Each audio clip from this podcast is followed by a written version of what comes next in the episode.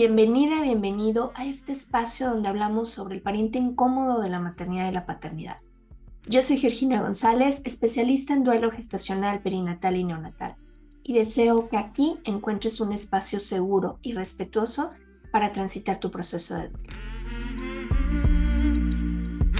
Pues sí, la semana pasada iniciamos con el círculo de duelo para mamás y papás y esta semana arrancamos con los tres siguientes grupos el día de hoy comenzamos con el círculo de acompañamiento por tema de fertilidad para todas aquellas mujeres que están buscando este embarazo y que están quizá buscando opciones de tratamientos, con todo el tema, la desinformación, la parte emocional que conlleva este proceso y por supuesto el camino de duelo ante, este, ante esta nueva perspectiva que generalmente no estamos preparadas, que no esperamos como parte de esta maternidad o esta búsqueda de la maternidad. El día de mañana iniciamos el círculo de duelo cuando es una interrupción voluntaria, cuando es una interrupción en las primeras semanas porque así lo decidieron. En este grupo también se va a brindar este acompañamiento para poder transitar el proceso de una manera respetuosa. Y el sábado comenzamos con el grupo por una interrupción cuando es por causa médica cuando es ante un diagnóstico que se conoce como incompatibilidad con la vida, que no me gusta este término, pero bueno, así es, así es como generalmente se conoce. Y entonces por esta causa médica, de manera terapéutica, hay que hacer una interrupción. Si te interesa formar parte de cualquiera de estos tres círculos de duelo, por favor mándame un mensaje a través de redes sociales. Recuerda que me encuentras como arroba duelo-respetado-podcast en todas las plataformas de redes sociales y con mucho gusto te comparto los datos para poder inscribir. Oigan, tribu, estamos muy felices porque Jalisco se va a abrir próximamente en el Hospital Regional de Cocula la segunda eh, sala de despedida y se establece código mariposa. Entonces estamos trabajando de la mano de la Coordinación de Salud Materna y Perinatal de Jalisco con el doctor Carlos Bautista y la doctora Nayeli para poder eh, apoyarles en instaurar y en vestir y acomodar esta sala para quienes necesiten, que nos encantaría que no se usara, que quedara abandonada, que jamás nadie tuviera necesidad de utilizarla, pero sabemos que eso es irreal. Y lo que queremos es que estas familias que van a atravesar por este proceso puedan tener un lugar seguro y respetuoso para despedir a sus hijos. Recuerden que tenemos aquí en Jalisco la primera sala de despedida en México y en Latinoamérica que fue en el Hospital San Martín de las Flores. Y ahora lo que yo quiero pedirte es, si está en tus posibilidades, si te gustaría, eh, nos puedes apoyar, puede ser a través de donación. Recuerda que los botones están en, de PayPal, están en, en el canal de YouTube, están en Instagram, están en SoundCloud y puedes hacer ahí una donación o en especie. Por ejemplo, necesitamos el nido, ¿sí? que es un tipo Moisés, es este, este eh, contenedor de, tela para que ahí puedan los papás vestirle, bautizarle quizás, si así lo quieren, o eh, tomar fotos. ¿sí? Entonces puede ser en donación de especie con un nido, puede ser en donación de especie con mobiliario, ¿sí? A lo mejor, oye, tengo dos sillones en excelente presentación, en muy buenas condiciones y quizá podemos ver la opción o dos sillas o una mesita para colocar el nido, etc. Si te interesa apoyarnos, por favor, recuerda, lo puedes hacer a través del botón de PayPal o contáctame para organizarnos. Es importante que antes de que vayas a donar cualquier cosa, nos pongamos de acuerdo, sobre todo por el tema del traslado y por si acaso ya tuviéramos ese material y a lo mejor se requiriera otra cosa. De antemano, tribu, gracias. Gracias por todo el apoyo, por hacerlo posible. Insisto, me encantaría que no tuviéramos la necesidad de abrir estas salas, pero me emociona que podemos darles una realidad diferente a quienes vienen detrás de nosotros. Gracias de antemano y ya les estaré platicando cuando venga la inauguración y todo esto, de acuerdo como me lo vayan informando a través de esta coordinación. Yo les estaré pasando información. Nuevamente, gracias, Tribu. Gracias. Esto es Duelo Respetado. El día de hoy nos acompaña la diputada Polinia Romana. ella está en Ciudad de México y es presidenta de la Comisión de Atención al Desarrollo de la Niñez, pero además también es promovente de la primera ley de atención integral a la primera infancia y es promotora de los buenos tratos y de los derechos de la mujer. Y yo hoy me siento muy honrada de que nos acompañes. Bienvenida, ¿cómo estás? Muchas gracias, pues muy contenta de estar aquí hablando, que es lo que, de las cosas que más nos gusta, hablar, eh, pero sobre todo encontrarnos, encontrar voces por supuesto que da gusto encontrar voces parecidas, pero también voces distintas, porque de esas se aprende. Una voz parecida, una voz con la misma idea, te va a abrazar, que muchas veces lo necesitamos, pero una voz distinta te va a enseñar. Y entonces hay que escuchar eh, los dos tipos de voces y yo estoy aquí muy contenta de encontrar una voz, una voz parecida, una voz que busca eh, lo mismo que yo eh, y, tal vez eh, en el, en el camino tengamos alguna diferencia poder, para poder aprender una de la otra. Entonces estoy muy contenta de estar aquí y de no nada más en el Congreso, sino a través de otros medios como es este, eh, poder llegar a más personas y decirles que sí sabemos quienes trabajamos para y por las madres y sus hijas y sus hijos pero también cómo, cómo hacer cuando te enfrentas a un problema. Creo que muchas veces la solución se aleja porque no tenemos la información correcta y creo que para eso también sirve este tipo de espacios y por eso estoy muy agradecida. Gracias, exacto. Creo que muchas de nosotras eh, que atravesamos este proceso, concretamente eh, el duelo gestacional o perinatal, lo pasamos a oscuras. Eh, eh, sin información. Y a veces eh, juzgamos ¿no? a los profesionales de la salud. Tengo la fortuna de trabajar muy de cerca con ellos. Y, me dicen, Geo, es que no nos informan, no nos dicen, nosotros tampoco sabemos. Y además, y la pandemia nos lo dejó muy claro, el personal sanitario también tiene duelos que atender. Y, y, creo que sí es importante que sigamos alzando la voz para que se conozca la información y cada persona pueda ejercer su derecho a decidir lo que considera que es lo mejor. Y aquí me gustaría que tú nos compartieras qué pasa en México con los derechos de las mujeres que atraviesan precisamente este proceso por la muerte de un hijo, que para ellas es a lo mejor su última oportunidad o su todo, o que tienen buscándole mucho tiempo. ¿Qué pasa ante un proceso de muerte gestacional o perinatal? Bueno, eh, primero me gustaría eh, establecer muy bien las obligaciones que tenemos eh, las diferentes partes del Estado, porque el Estado, no nada más el gobierno, es el gobierno. El Estado es el Congreso o la Cámara, las cámaras. el Estado es el territorio nacional. El Estado es el gobierno, pero el Estado también somos nosotras. Y por eso me gustaría definir muy bien los derechos, todos. ¿Qué, qué, parte de los derechos le corresponde a, quién? Por ejemplo, al gobierno, a las autoridades, es decir, jueces, legisladores o ejecutivo, tenemos la obligación de garantizar, de tutelar esos derechos.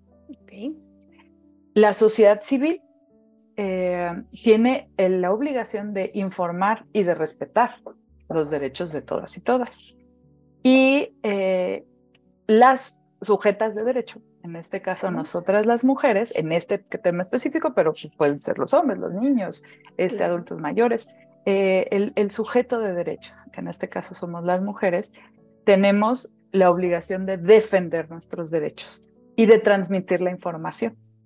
Esa es una, una, una obligación muy bonita, porque es una obligación civil, pero también es algo muy satisfactorio. Y entonces, entre más lo practicas, menos se hace una obligación, se convierte como en un hábito y hasta entramos en esta, la reivindicación del chisme de lo que hablamos las mujeres, que siempre nos han dicho, lo que hablan las mujeres no es importante. No, es muy importante. Nosotras hablamos de cosas bien importantes y lo que le llaman el chisme de las mujeres hay que reivindicarlo porque es información.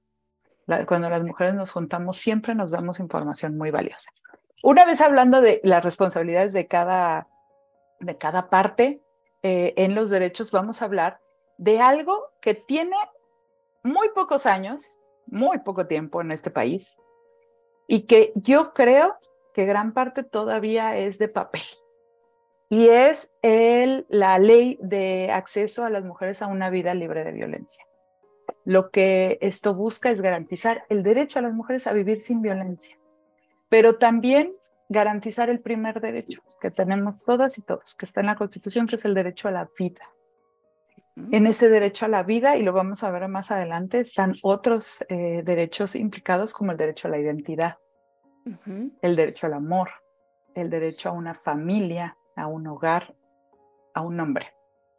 Em, pero también eh, quiero decirles que es muy complicado ver el tema de niñas y niños y adolescentes sin ver a la mamá.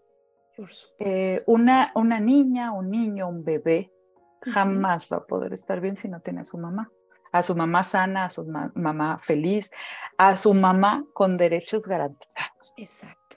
Entonces, eh, siempre vamos a ver los derechos de las mujeres muy, muy eh, armonizados con los derechos de las niñas y de los niños. Porque donde hay un bebé, hay una madre. Las situaciones son tan diferentes y complejas como nosotras las mujeres.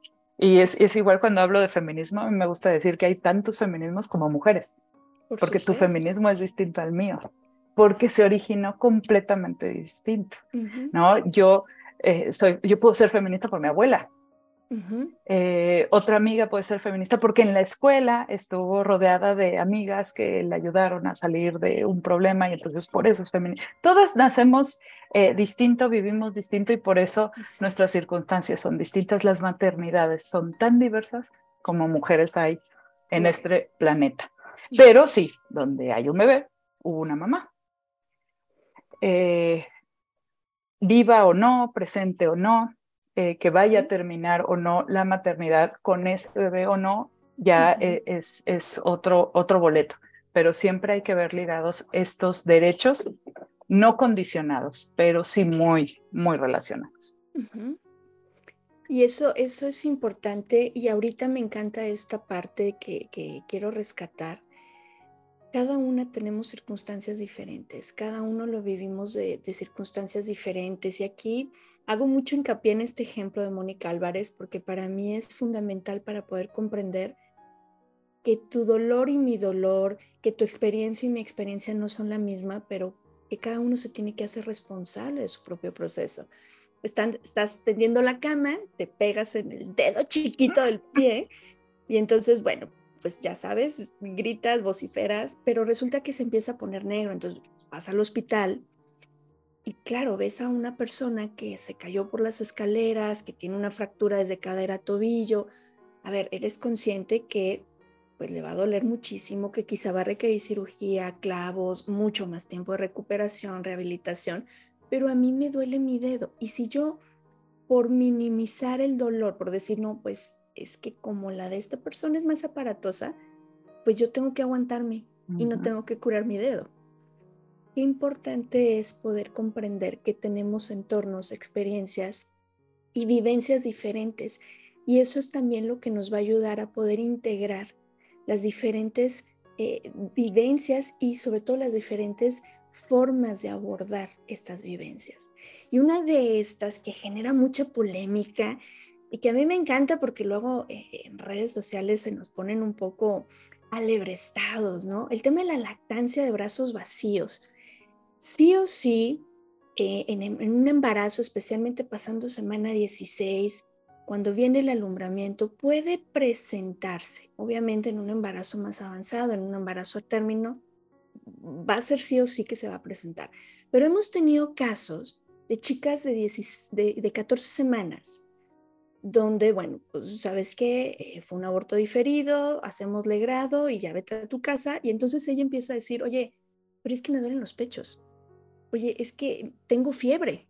Y el médico le decía, estás exagerando, es que es psicológico. Bueno, para no hacerte el cuento largo, dos días después ella empieza a gotearle sus pechos. Y el médico no daba crédito porque decía, solo tenías 14 semanas. La lactancia de brazos vacíos es un tema real, es un tema que genera mucha controversia. Y a mí me gustaría desde tu experiencia en todo el área maravillosa que, que, que tienes, que te has informado y que te has preparado, ¿qué necesitamos hacer para proteger este derecho que tenemos a la información? Porque no nos dicen es, abre la boca, toma una cabergolina y véndale los pechos. Recuerdo una, una consultante que llegó y me dijo, Geo, es que me hicieron que me vendara los pechos durante dos meses. O sea, eso es como, como una, para mí es un abuso de, de, de, por un lado promuevo los beneficios de la lactancia para la prevención del cáncer de seno, pero para ti no. Es como tú quedas excluida de estos beneficios y se me hace súper intenso. Entonces, ¿cómo podemos proteger este derecho que tenemos a informarnos y a que se respete esta decisión? Yo puedo decidir que sea una inhibición farmacológica, una inhibición fisiológica, puede ser una donación, puedo crear recuerdos, me la puedo tomar si ya sí lo quiero. Desde, desde tu perspectiva, ¿cómo, ¿cómo podemos proteger el derecho que tenemos a la información? A ver, ah, creo, creo que a mí me gustaría empezar por un, fenómeno, o una, es una carga, creo que es una carga para nosotros las mujeres, sobre todo mexicanas, latinoamericanas. La culpa. Tremenda, sí. La culpa no nada más la heredamos, nacemos con ella. eh, si nos tuvieran que poner un fierro caliente en la pompa cuando nacemos, como muchos animales, sería culpa, lo que diría ese, ese fierro. Es, es, es un problema que tenemos las mujeres latinoamericanas de siempre, eh, ha sido muy complicado avanzar, porque incluso nosotros hace rato hablábamos de feminismo, de las chicas chilenas que sacaron adelante el movimiento en toda Latinoamérica. Sí. Ellas también viven con culpa, porque es algo que ya no nos podemos acudir. Es como el, el, el acento. Eh, eh, la otra vez conocí una chica que es de Culiacán y este, empezó a hablar y le dije, ay, eres de Culiacán. Y me dijo, ay, sí, este, es que llevo dos años aquí y ya no se me ha quitado el acento. Y le dije, no, y no se te va a quitar nunca. Aparte es maravilloso. es maravilloso que, que tengas en, en, en, tu boca el, el, como tu denominación de origen. Yo soy de Culiacán, o soy chilanga, o soy del sur, o soy del norte. Y es algo así. Ella va a vivir toda su vida aquí si quiere no se le va a quitar el acento. Es, es algo que se mama y la culpa nosotros la mamamos. Y quiero hablar de esto porque con esa culpa es con la que hemos informado a las mujeres durante toda la vida. Exacto. Entonces, nuestro cuadernillo para informar los derechos de una mujer es culpa. Es si tienes bebé, tienes que darle pecho y tienes que darle tantos años. Ah, pero es que si no tienes leche es por tu culpa. Claro. Ah, pero si no tienes tiempo también es tu culpa. Si tienes que ir a trabajar, es tu culpa. Y entonces tienes que hacer un esfuerzo sobrehumano para seguirle dando de comer. Es correcto. Entonces, creo que va a ser muy complicado. Yo podría decir, y tengo todo el derecho de decirlo, dejen en paz a la culpa, ya, suéltenla. Ese cuadernillo, escriban en otro lado, escriban en la piel, escriban en la cabeza, pero ya no escriban en el cuadernillo de la culpa ya no nos pasen la información así. Pero bueno, en este año no va a pasar.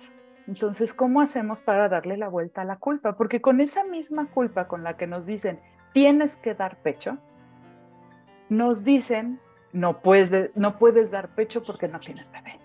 Pero tengo leche, no importa, no tienes bebé. Primero, y esto lo puede decir cualquier eh, oncólogo, Primero, estamos arriesgando a la mujer a, ser candidata a cáncer de mama. Exacto. Eh, o sea, eh, eso lo tenemos que decir, pero además no es una creencia, no es una forma de feminismo, no es, o sea, es una verdad, es, un hecho, es un hecho. Evitar la lactancia materna, frenar la lactancia materna, sí es un factor que detona el cáncer de mama. Para empezar. Entonces, si tenemos a una chica por muchas cosas eh, eh, que están cambiando, no nada más en el ritmo del mundo, sino también en nuestros alimentos. Sí. Eh, nuestras abuelas no comían el pollo como nosotros lo comemos hoy. Hoy sabemos que muchas niñas pueden tener su menstruación muy temprano gracias al, al, consumo de pollo no orgánico. Entonces, e, este, estos cambios que además son tan rápidos, todavía no los ha registrado eh, ni las instituciones ni la Organización Mundial de la Salud. Claro. Puede ser que esta chica de, con 14 semanas de embarazo produzca leche. ¿Por qué? Porque sí, no importa por qué fue. Vamos a analizarlo después. Ahorita tenemos que atender este caso, pero no en particular, hay que atenderlo en general. Me parece que eh, las, pues nuestra cultura, las creencias, eh, lo que nos enseñó la abuela. Claro. Bueno o malo. Y, y, aquí sí, quiero volver a señalar, la culpa es la que nos hace ver como no natural una lactancia de brazos. ¿Cómo puede haber una mujer que tenga leche y no tiene bebé? Sin ni siquiera frenar un segundo en reflexionar, ¿por qué no tiene bebé? ¿Por qué no está el bebé con ella? Lo dio una adopción, no terminó el embarazo, eh, la razón que sea, eh, nos frenamos a señalarla y no abrimos la posibilidad de que estas mujeres no nada más transiten en un duelo, sino que además pueden terminar con el duelo de alguien más que no tiene leche. Por cualquier otra eh, eh, eh, razón. Creo que es una, una decisión porque ni siquiera hay un protocolo. No, hay un reglamento que lo indique. No. Es, una, es una regla no escrita que por supuesto que tiene incrustado al, al, patriarcado y al machismo mexicano y latinoamericano en cada una de sus formas. Es violencia. Claro. Tenemos que denunciarla. Eh, um, los bancos de leche, la mayoría son públicos, pertenecen al Estado. Eh, aquí muy cerca de la Ciudad de México, lo que tenemos es el Estado de México y tiene bancos de leche, pero son, son del Estado, son del gobierno del Estado de México, no son privados. Y eh, aquí en el Estado de México lo que hemos promovido es la denuncia por discriminación. No hay otra razón, no está escrito en ley, en reglamento, en protocolo, ni siquiera en un reglamento interno de los, de los bancos de leche. Exacto. Es una costumbre o es una regla no escrita que, eh, y no estoy diciendo, así como no puede haber hombres feministas, eh, puede haber hombres aliados. No hay mujeres machistas, hay mujeres víctimas del machismo y del patriarcado. Las mujeres que nos reciben y que, eh, que, reproducen estas conductas son víctimas del machismo, eh, porque de ninguna forma ganan, ni ella ni sus hijas. Fíjate, ahorita te escucho, hace que yo te pueda garantizar Guanajuato y Jalisco son los únicos bancos de leche que tienen protocolo para atender a estas mamás de manera integral.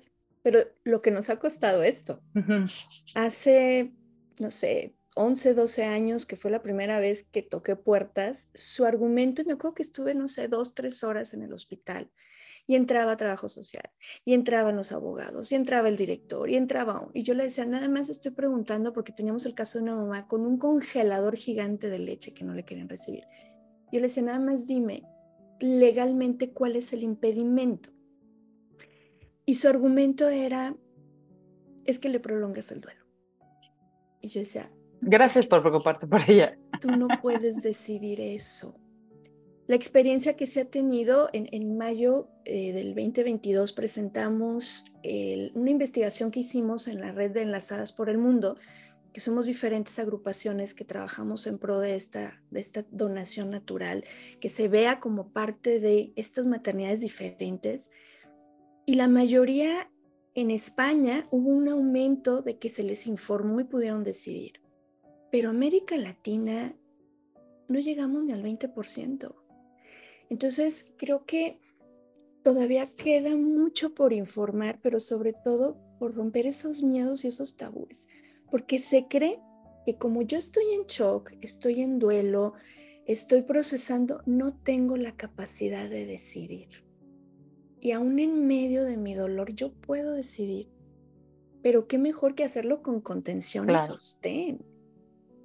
A veces me dicen, Geo, es que la enfermera me preguntaba, o el doctor, o quien sea, ¿quieres ver a tu bebé? Pero lo traían en una bandeja, sin ropa, o sea, a ver, no es, no es agradable. Claro que en ese momento dices, pues no, no quiero, pero ahora me arrepiento. A ver, ¿qué pasa? Si primero haces la pregunta, acompañas, le explicas cómo va a estar, cómo va a ser su piel, cómo son sus manitas, se lo presentas. A veces, yo siempre les digo a personal sanitario, no me digas que no tienes, ya sé que no tienes muchas cosas, de lo que sí tienes, es lo mejor que puedes hacer. Y a lo mejor le pones un, pañito, le pones algo y, le vas a explicar. Es más, señora, voy por su bebé, deme usted ropa suya. Y entonces vamos cambiando la percepción. Entonces, a veces me dicen, recuerdo en una capacitación, que uno de los médicos me decía, Geo, estás loca. ¿Cómo crees que le voy a decir a una mamá que su bebé acaba de fallecer y si quiere ser donadora?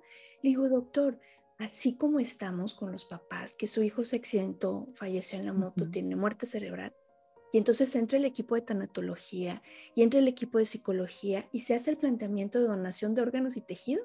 Sería lo mismo. Son actos altruistas y ellos pueden decir con toda la información y todo, no quiero. Que sería muy valioso, no importa, no quiero. Y está bien. Y es exactamente lo mismo, porque es diferente acá y aquí no pero tiene que ver con todo esto que nos compartías y me encantó el tema de la culpa, porque ese ha sido nuestro gran talón de Aquiles siempre. Ha sido esa piedrita en el zapato que sale a relucir y nos salen todas las áreas. O sea, es como eh, eh, ese, ese fantasma que, que está siempre susurrándote al oído de, pero ¿por qué lo hiciste? ¿Pero por qué no lo hiciste? Etcétera. Y aquí creo que es importante que, que podamos ser conscientes pero ¿cómo concientizamos a la sociedad? Cuéntanos, desde tu experiencia, ¿cómo podría ser? Porque no nos involucramos como ciudadanos. ¿eh? Yo, yo aquí quiero como, sí, eh, ahora sí sacar mi culpa públicamente. claro, es que eso es lo que hay que hacer, hablar de la culpa. Porque cuando la hablas, se empieza a deshacer. Exacto. Yo hasta que empecé con todo este tema, que me invitaron a participar en la iniciativa de cunas vacías, dije, oye, ni siquiera sé quién es mi diputado local para acabar pronto. Sí, sí, sí, O sea, pasa. Me avergüenza, sí, porque digo, oye, pues qué irresponsable, ¿no? Porque también es parte de nuestra responsabilidad como ciudadanos. Entonces, en este sentido, ¿cómo podríamos concientizar a una sociedad que está apática, y está con la espalda desenvainada? ¿Cómo podríamos hacerlo? Mira, creo que, a ver, eh, sí, la culpa, la culpa es un, asunto que, va a ser muy difícil de sacudir, pero creo que cuando, ah, es que es que tan, tan cliché, pero tan cierto, el hablando se entiende la gente. Claro. Si yo tengo una culpa contigo, porque supongamos que yo llegué tarde a una cita que teníamos, yo voy a sentir la culpa tremenda si no hablo de esto, pero si llego diciéndote, oye, tengo mucho, mucha vergüenza porque llegué tarde y te hice esperar, seguramente tú me vas a decir, a decir, ya, calma, ya llegaste, lo bueno que estás aquí. Y entonces un poco de mi culpa se me va a quitar, porque dije, no está enojada. ¿No? La culpa se hace más grande cuando la callas. Y, y creo que es, una preguntota la que me hiciste. algo así. Pero es que, es que, me, quiero ir por ahí, por el, el, hablar las culpas. Eh, de reconocerlas, las reconocemos. si las sentimos, las reconoces. Claro. Eh, claro que tenemos que dejar de criar con culpas, porque así nos crearon a nosotras y por eso las seguimos teniendo. Pero eh, creo que hay una necesidad muy grande de las personas, eh, hablando, por ejemplo, de, de, esta apatía, polarización. O sea, todo es o, negro o blanco y si estás en medio eres traidor. O sea, ¿Cómo voy a ser traidor si a veces sí quiero ser así y a veces no quiero? Eh, yo noto en, en las personas que estamos en redes sociales, en todas las redes, que lo que buscamos son historias y que lo que pega en redes, como se le dice, cuando algo pega en redes es porque contó una muy buena historia. Y creo que eso tendríamos que hacer. Pero dejar de, y mira que, que, soy fan, pero dejar de contar historias de gatitos en Internet o utilizar los gatitos en internet para contar otro tipo de historias. Por ejemplo, yo no soy mamá. Me he dedicado gran parte de, de mi vida profesional a la lucha por los derechos de las niñas y de los niños.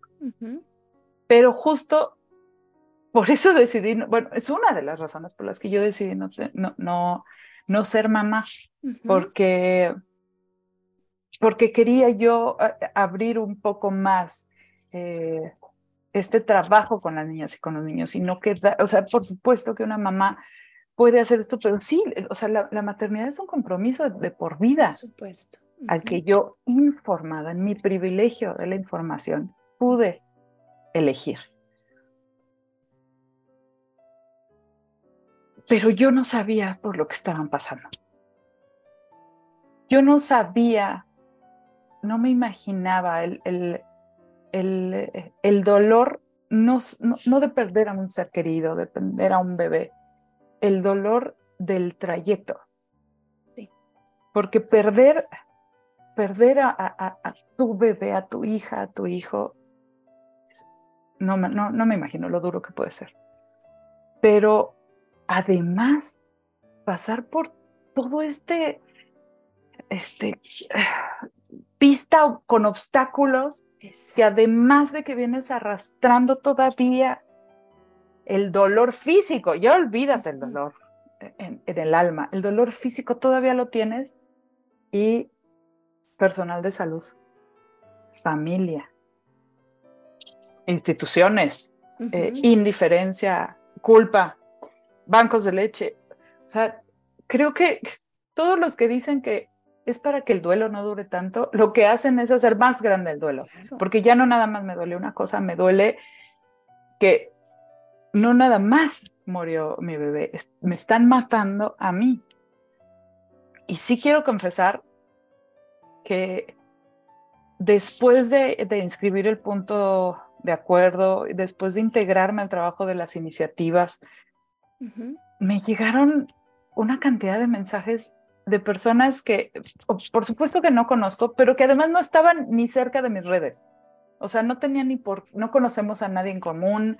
Eh, asesoras del Congreso, eh, asesoras de otras bancadas, de otros diputados se me acercaban a decirme gracias, pero muchas, o sea, no, no fue una, fueron varias, que todavía en la culpa me lo decían como a escondidas. Claro. Como en, en, la intimidad del pasillo mientras vamos a, a, un lugar, o sea, no delante de la gente, porque ellas todavía lo sienten así. Y eso, eso me dolía más que lo que me habían dicho. Por supuesto que no me sentí abrazada yo, me dio una satisfacción este, que, que, que he descubierto porque no sabía que la podía tener. El me sentí abrazando a alguien más. O sea, no, cuando se acercaban y me decían gracias, no me sentía abrazada yo. Sentía la satisfacción de haber abrazado a, esa persona. Y, todavía es más grande eso. Entonces, estoy eh, todavía tratando de entender qué pasa del otro lado, porque no, no sé si por ser mujer privilegiada con la información, por estar tan cerca de, la agenda de mujeres, niñas y niños, yo en, yo en un minuto entendí por lo que estaban pasando. ¿Por qué el personal de salud no lo ha entendido? ¿Por qué hasta hoy que estamos haciendo ruido, hay funcionarios o legisladores que dicen, oye, eso está muy feo, yo no sabía. Claro. Entonces, creo que me he desviado un poco, pero créeme que no se me olvida la pregunta. No, no. Creo que. Vamos bien. Que para quitar, porque las personas apáticas hacia, hacia la información, hacia la política, hacia las noticias, hacia las marchas, todo esto, eh, creo que están así porque ya están hasta el gorro de los noticieros típicos de uno habla mal del otro y luego el otro habla mal del uno. Sí, claro. Eh, de esta violencia todo el tiempo de entre unos y otros. Entre los que marchan y ahora nosotros marchamos para que los pero estos son los que hay que descalificar. No, estos son los que hay que descalificar. Eso nos mantiene así. yo también, ¿eh? Yo, que estoy metida en esto y que tengo que ver las noticias todos los días, de repente otra vez esa, no, es que ya no quiero ni siquiera abrir esa nota. Ya no quiero leer esa columna, ya sé qué me va a decir.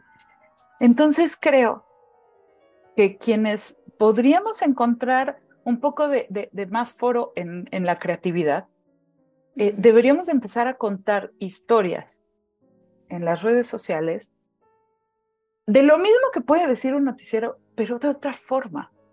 Claro. Creo que, que además así, y, quiero regresar un poco al, al, a la esencia de, la, porque eh, eh, nosotros somos latinoamericanas, pero siempre estamos volteando a ver Europa. Por supuesto. Y eso, de alguna manera, eh, crea un choque, porque nosotros culturalmente fuimos, somos mesoamericanas, pero académicamente somos europeas. Sí. Es un golpe de realidad fuerte. Exacto, porque, por ejemplo, en, el, eurocentrismo nos marca el bien y el mal, el negro, el blanco, el conmigo o en mi contra. Exacto. Y nosotros en Mesoamérica no teníamos eso. Nosotros somos tan distintos como, como queramos y la muerte no es la misma. Que también creo que esa es una parte de que los otros no entiendan nuestro duelo porque la muerte la ven no como un, pase, como trascender, sino lo ven como, pero ¿por qué? ¿Pero qué hiciste? ¿Pero es que qué comiste? ¿Pero es que seguro te metiste al agua caliente? ¿Pero es que... Y regresamos con la culpa. Y regresamos a, a, ese conocimiento que tenemos, pero que no es culturalmente apropiado.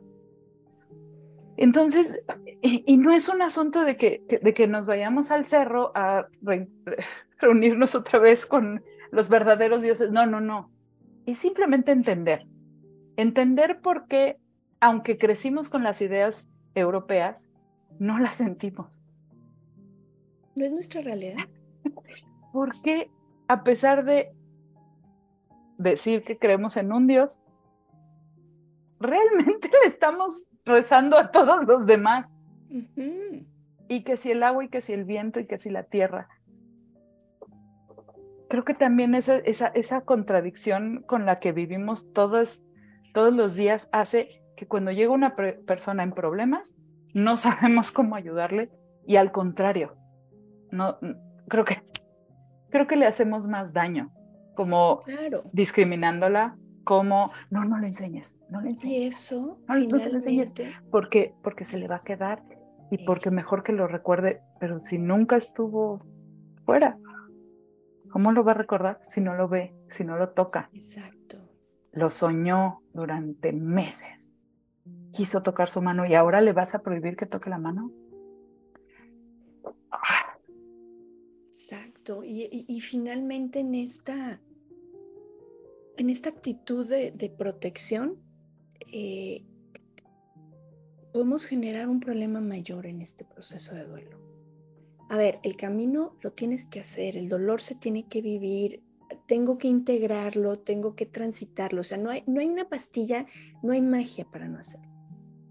Pero no es lo mismo transitarlo ligeros de equipaje que transitarlo con un montón de piedras en tu mochila de vida que hacen que te canses más, que la subida cueste más, que se te acaben antes todos tus insumos, te acabe el agua, la comida, todo, por todo ese peso. Creo que eso es lo más importante en, esta, en este movimiento. Y a mí me encanta, y lo digo abiertamente, América Latina despertó.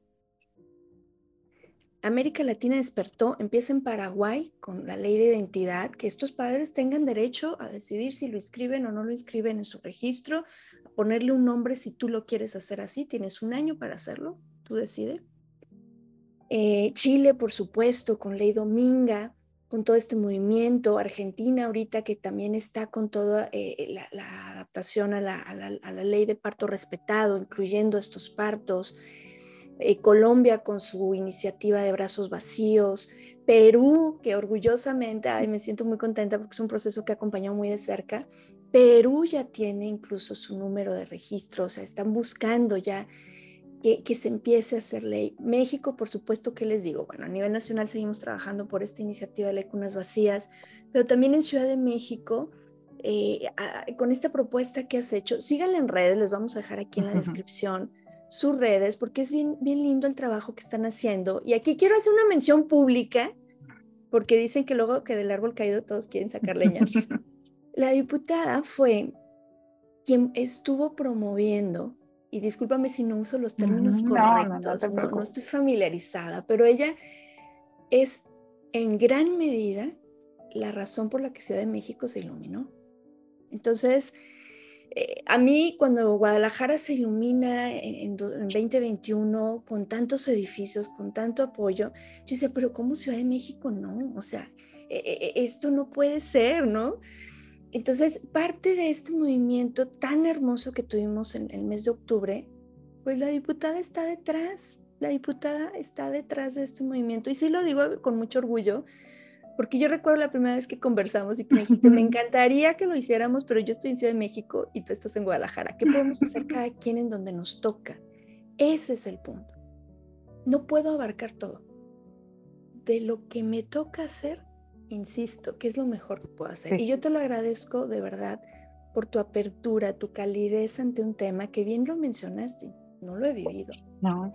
Pero eso no nos quita tener empatía, tener respeto y poder ser ese, yo les llamo esa tribu que sostiene y contiene en esos momentos en que atravesamos la noche oscura del alma, que no ves ni más allá de tu nariz y que dices, esto ya no tiene sentido y además estoy sola porque si lo hablo, me critican, porque si... No, nadie quiere hablar de eso, ¿eh? No lo supero. O sea, yo me acuerdo que me decían al, inicio que era morbosa por hablar de estos temas. Y, es, es todo una estructura, ¿no? De, de romper todos estos estigmas, porque a ver, la realidad es que vienen muchos detrás de nosotros y es algo que no me canso de decir y no tengo manera científica quizá de comprobarlo, pero lo veo en consulta. El tema de fertilidad se está convirtiendo en una pandemia. Esa es la realidad. Porque al menos yo recuerdo en la época de mis papás, pues no, de sus amigos, todos tenían hijos. Sí, era muy raro el que no podía. las clínicas de fertilidad no existían. Ahora, la manera, ya bueno, no, estoy enojada con estos temas, no me hagan hablar porque me molesta que lo vean como este negocio. De pronto me salen los anuncios de clínicas de fertilidad y se me retuercen las tripas, pero bueno, lo dejamos para otra ocasión porque, porque ya me enojé. pero a ver, bien. está... Preocúpate el día que no te enojes. ay, no, es que no sabes, cuando veo cómo lucran con este anhelo, dices, no se vale. Pero el punto es que vienen muchos detrás de nosotros. Vienen papás de verdad entregados a nuevas paternidades. Para mí ha sido impresionante ver la apertura de los papás, donde tú dirías, pero ellos ni lo sienten, pero ellos ni les duele. Y mamás comprometidas con su proceso van a venir detrás de nosotras.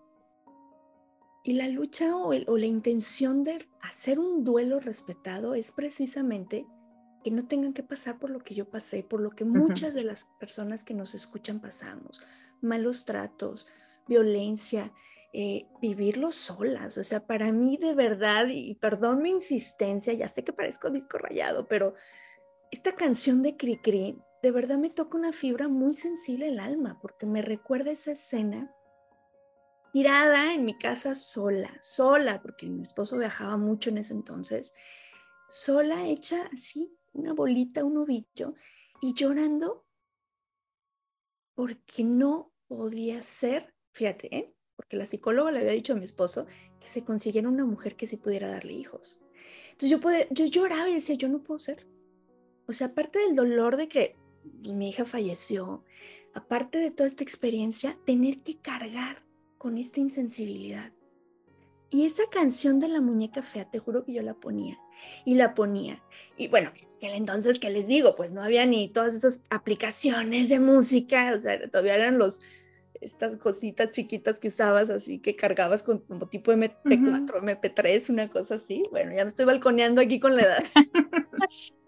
Pero el bueno, yo era de cassette. ah, no, bueno, esos no pueden faltar.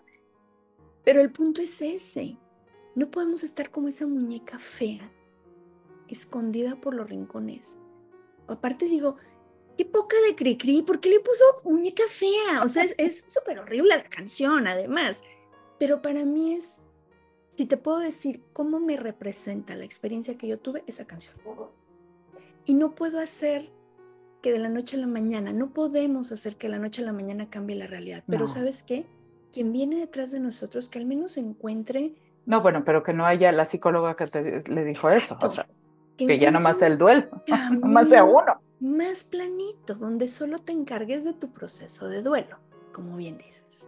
Eh, fíjate, ahorita que dices, ah, es que me acordé porque estaba escribiendo, ahora que fue el aniversario de la revolución, el corrido de Valentina dice, además de ser valiente, era bonita. Y por eso el coronel la respetaba. Por bonita. Exacto. Otra de las culpas con las que nos criaron, tienes que ser bonita. Exacto. Exacto, y todo va junto con pegado, y la verdad es que hay mucho trabajo por hacer. Pero, híjole, yo, yo te quiero comentar dos, dos, este, dos, pues sí, vivencias que, que me compartieron eh, compañeras a, raíz de este, de, del punto de acuerdo y de los trabajos para la iniciativa. Una de ellas es diputada y me dijo, no, es que no sabes lo que yo viví, no me quiero imaginar lo que ellas están viviendo ella, su, último hijo, se quedó en incubadora. Entonces a ella la mandan a su casa, dice, es que yo viví eso, de regresar del hospital sola. Exacto. Mi esposo se queda y nomás le agarraba la manita, ¿no? Todo el tiempo le estaba agarrando la manita. Sí, claro. Y me dijo algo, bueno, ella terrible porque pues la cesárea, lo que yo, lo, que dije en tribuna es, imagínate todo eso, pero sin, sin bebé. Exacto.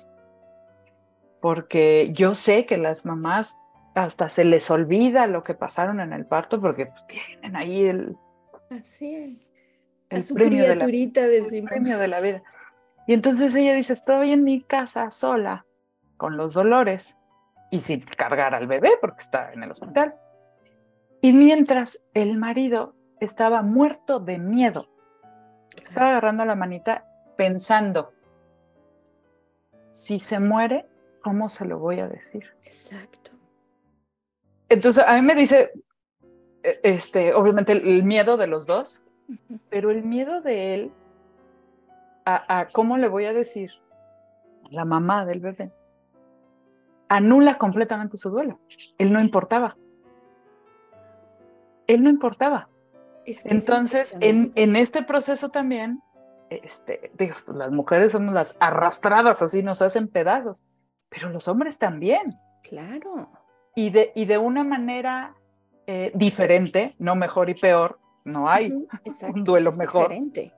Eh, pero sí muy distinta, porque ellos no pueden llegar a, su trabajo llorando, con los ojos hinchados. El patriarcado también los afecta a ellos. Pero además, muchos papás lo comentan en los grupos. Geo, a mí nadie me dio el pésame. No, es a la esposa. A mí nunca. A la mamá del bebé. Oye, ¿tú cómo estás? a mí me decían, tú tienes que estar bien para ella. Y claro, por eso vemos las estadísticas y vemos que hay mayor índice de infartos en hombres que en mujeres. No lloran. Tienen que ser los fuertes. Es, una no lloran. ¿Y sabes qué otra cosa? No están locos. Además. A nosotras bueno, a nosotras sí, sí, ya nos encanta que nos digan loca, ¿no? ¿Estás loca? Sí, estoy muy loca, por eso estoy aquí, si no estaría haciendo otra cosa. Pero esa locura que es la que nos hace hacer todas las formas en un día, a ellos los tiene así. Claro, petrificados. Ellos no pueden llorar, gritar, no pueden ser sentimentales. Y fíjate que hace rato que hablabas de la, de, la, de la empatía, esta falta de empatía.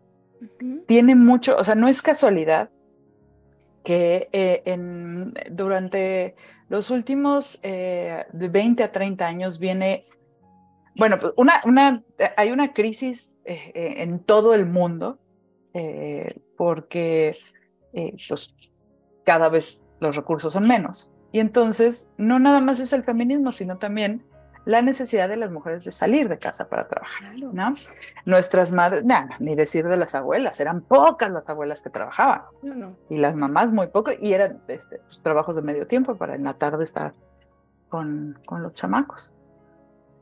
Pero hemos ido soltando esa crianza tan pegadita, el colecho, la lactancia materna, que estamos en números terribles, eh, pero sobre todo una hiperestimulación con aparatos digitales, lo que baja obviamente el, rendimiento en el lenguaje y la psicomotricidad, pero también es una falta, o sea, por un lado hiperestimulamos digitalmente y por el otro lado ya no hablamos tanto, no contamos historias, no leemos en la noche, no, o sea, perdemos esa otra parte, que es fundamental, sobre todo en, perdón que siempre voy a regresar a esto, pero es, en la primera infancia es cuando nos crece el cerebro, pero también cuando se define nuestra personalidad, nuestras emociones, y también se definen eh, el camino hacia las adicciones, ¿no? La angustia, la depresión, la soledad, que son lo que da pie a las adicciones. Pero en estos, en estos años también se desarrolla algo que es maravilloso, que es creo que la única parte mágica que tiene nuestro cuerpo, porque yo siempre estoy, a mí no me gusta creer en nada este que no pueda yo, pero es, es mágica y son las neuronas espejo. No, son fabulosas. ¿No? Este, esta, eh, cuando tú, para explicar a, quien no las conoce, si yo tomo una hoja de papel y me la paso por la boca así, me voy a cortar, pero tú vas a sentir horrible. Si yo les enseño un video en el celular donde alguien se rompe una pierna y así, van a sentir espantoso. Si, si alguien bosteza, bostezas, si alguien no trae suéter a ti te da frío, pero sobre todo, estas neuronas, además de que sirven para sobrevivir, o sea, no están ahí de gratis, una neurona espejo, bueno, no, eh, las neuronas espejo son las que hacen que entre individuos de la misma especie se salven unos a otros, que puedan compartir alimento o que puedan defenderse aunque no sean de la misma familia. En el caso de nosotros son las neuronas responsables de la empatía. Exacto. Y no es casualidad que las hayamos dejado de estimular desde hace años y que hoy tengamos un mundo completamente individualista que no le da ni tres gramos de importancia al poder colectivo y a esa capacidad que es maravillosa que tenemos de ir juntas a pesar de las diferencias. Porque si solo estamos juntas con quien se parece a nosotros, no tiene ningún valor extra. Puede servir para algo, pero no tiene ese extra que sí necesitamos hoy, que es el yo me junto, pero con las que son diferentes a mí. Yo me aviento y le apuesto a esa causa, aunque yo no la bandere. Yo voto por esa persona, aunque no me gusta el partido, pero porque yo conozco a esa persona. Exacto. O eh, yo salgo a marchar, aunque a mí no me hayan asaltado, pero, pero salgo a marchar por la seguridad. O no todas las mujeres que marchamos en marzo hemos sido víctimas de feminicidio, violación. Estamos ahí porque es la marcha más empática y porque somos todas distintas. Entonces, creo que, siguiendo con la pregunta que me hiciste hace rato, creo que también hay que valorar y cuidar mucho esa, el origen de la empatía y que es nuestra primera infancia y el placer en conjunto, no en solitario. Uno de los problemas más grandes del de, el biberón, a diferencia del pecho, es que el biberón está, por supuesto, que alimentando al bebé, y brindándole placer cuando comemos también sentimos placer, pero es un placer en solitario. No está el otro olor, la otra piel. Y entonces eso es lo que va haciendo el caminito para placer en solitario, pues son las adicciones. Y es completamente lo contrario a la empatía.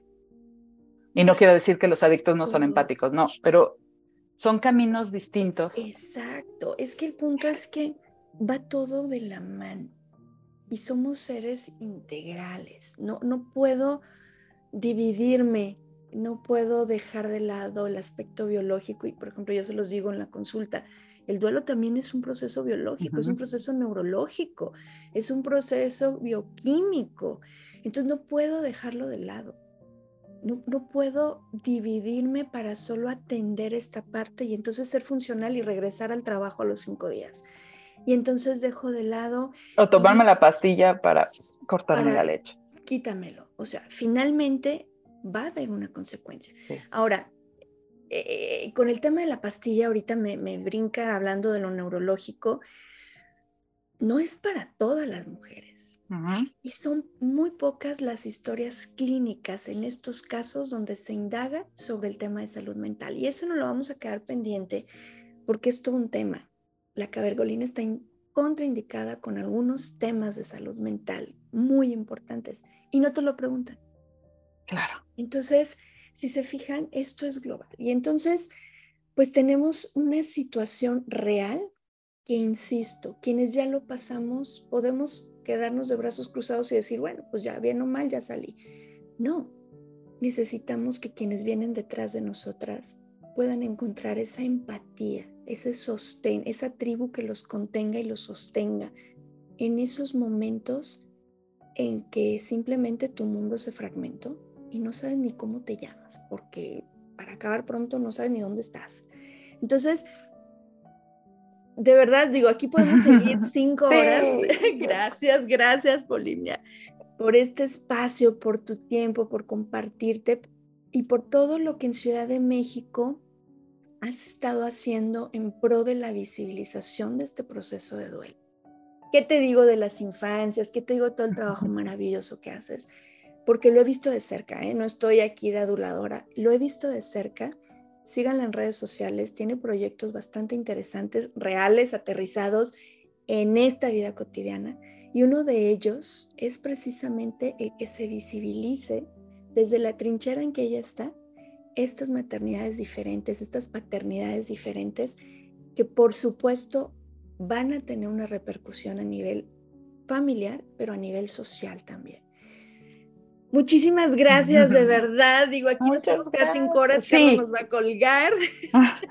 Perdón, Carla, ponle rápido, como en la mañana, rápido. Muchas gracias, Polinia. De verdad, un placer, un placer eh, dialogar aquí contigo. Cuando quieras, ya sabes, este es tu espacio y estaremos muy al pendiente pues, de esta propuesta que estás haciendo en Ciudad de México. Claro. y solo quiero decir algo al final. Lo que yo hice, y, no es que me quiera yo aplaudir solita, pero es que eso lo deben de exigir. Hablando de exigencia, Exacto. ¿Qué es lo que tenemos que exigir? Lo que hice fue ser un instrumento. ¿Qué es lo que tenemos que ser las legisladoras, legisladores? Instrumentos de otros ciudadanos. Fíjate, tan, tan es así que yo no tengo hijos y mi, y, mi agenda es de niñas y niños, porque no es personal. No es una, bueno, es personal porque yo quiero vivir en esta ciudad toda mi vida. Entonces quiero que estemos bien. Así es. Pero, pero no estoy aquí para atender un caso mío. Tengo que hacer lo que hice y lo que me enseñaron mis maestros, muy buen maestro que tuve. Yo tengo que ser un instrumento. Ciudadanas se acercaron a mí con esto, yo lo tomé y los llevé a tribuna porque es lo que tenemos que hacer las diputadas y diputados. Exíjanselo a sus diputadas y diputados.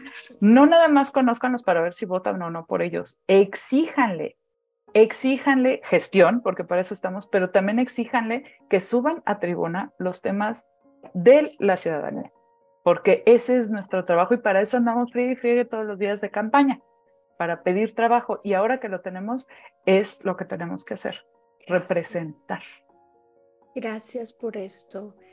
Se acercan tantas personas por ejemplo, para el tema de, de, la ola de luz, del movimiento en octubre, y es como, ¿cómo le hago? Es que me dijeron que no porque sale muy caro iluminar. Y le digo, ya todos los edificios tienen, ¿eh? O sea, todos. No es como que, híjole, tenemos que hacer la inversión en infraestructura. Y, o sea, es nada más programa los colores. Pero ya los tienen. Los edificios públicos, todos tienen ya luces. Yo lo que hice fue ir a hablar con... O sea, también hay que Claro. Usar la cabeza. Yo fui con servicios generales primero y les dije, oye, ¿tienen los colores? sí, sí los tenemos. Ah, bueno, entonces ya voy y la propongo. Entonces cuando me dicen, es que no sabemos, yo ya vi que sí tienen los colores. Pues también hay que hacer la tarea antes. Exacto. Y, y, si, y si alguien te dice, porque en muchos casos, y no quiero balconear gente, pero en muchos estados sí les dijeron, ah, no, es que nos sale en, en, o sea, una millonada, ¿no? Iluminar. Y yo decía, oye, pues si no vamos a hacer una fiesta aquí, o sea, es, es de todas maneras vas a iluminar de rosa porque estamos en el mes de octubre. Exacto. el rosa ya lo tienen y el, bueno, en la Ciudad de México ya tenemos los colores porque nosotros también conmemoramos la lucha trans, la lucha LGBT, la, pues tenemos ya todos los colores. Y por ejemplo, con autismo. En, sí, eso, también. Azul ya. Ya, todos los edificios lo tienen. Y les voy a decir una cosa. Yo coticé los filtros de las lámparas y no son acá. Entonces, si un diputado dice es que no tiene los colores, póngalo. Ellos tienen presupuesto. Puede poner. Entonces, eh, este mensaje quédenselo quienes, quienes estuvieron haciendo esta lucha y le cerraron las puertas porque no nos están haciendo un favor. O sea, no, no es un favor el que nos hacen, pero bueno, es parte de este camino. Gracias por ese mensaje. Gracias, gracias. Porque a veces sí sentimos como, incluso, soy honesta, como agachas la cabeza y dices, ¿cómo, ¿cómo me acerco a ti, no? O sea, a ti, ¿cómo, Pues así como llego y te platico. Culpas, culpas. Somos chiquitos. Hay que, hay que dejar de quienes tienen la oportunidad de, de criar, es crear. Criar es crear. Eh, por favor, no les críen con la culpa. Yo quisiera regresar el tiempo. Quienes tienen la maravillosa oportunidad de criar, que es crear, por favor no lo hagan con la culpa. Es muy, muy complicado porque es la única forma en la que sabemos criar, pero tratemos de leer un poquito más sobre, sobre la culpa eh, y, tratemos de, criar personas felices. Exacto. Felices. La culpa no, no trae felicidad. Pero además les voy a decir algo bien importante. Una niña o un niño feliz va a ser un adulto feliz y los adultos felices no matan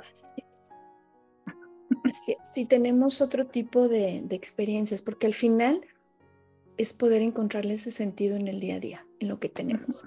Olivia, mil gracias. gracias, por este, este espacio, esta charla tan maravillosa.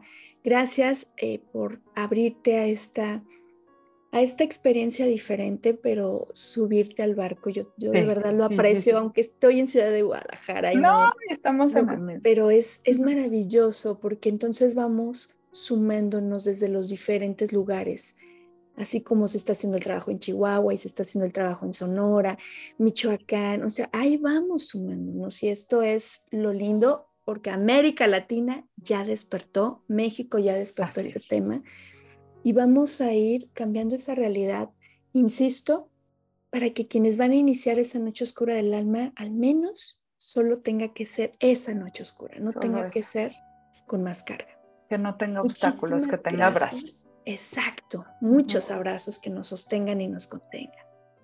Muchas gracias. Gracias también a ti que nos escuchas y nos ves aquí en el canal de YouTube. Y recuerda, que nos vemos en una siguiente edición. Eh, te mando un abrazo muy, muy, muy grande. Yo soy Georgina González, especialista en duelo gestacional, perinatal y neonatal, y deseo que todas y todos podamos tener un duelo respetado. Hasta la próxima.